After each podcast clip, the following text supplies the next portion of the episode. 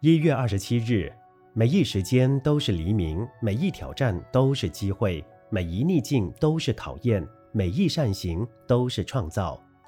大自然里，鲑鱼为了产卵逆流而上，故能繁衍下一代；性能良好的飞机在恶劣的天气中也能逆风而行，故能抵达目的地。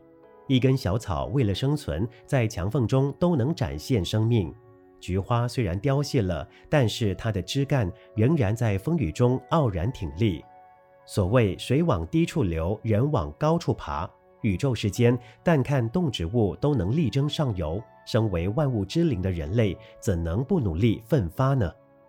看到烧饼油条店的工作人员，天未亮便起床烧烤做活，只为了争取清晨的生意；深夜里，清道夫不畏寒意，辛苦扫街，只为了让大家有整齐清洁的明天。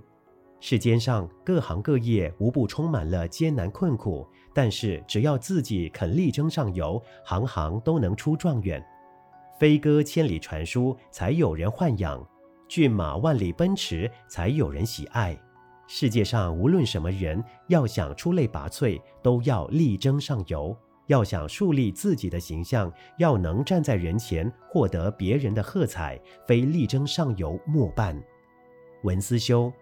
世界上无论什么人，想要出类拔萃，都要力争上游。每日同一时段与您相约有声书香。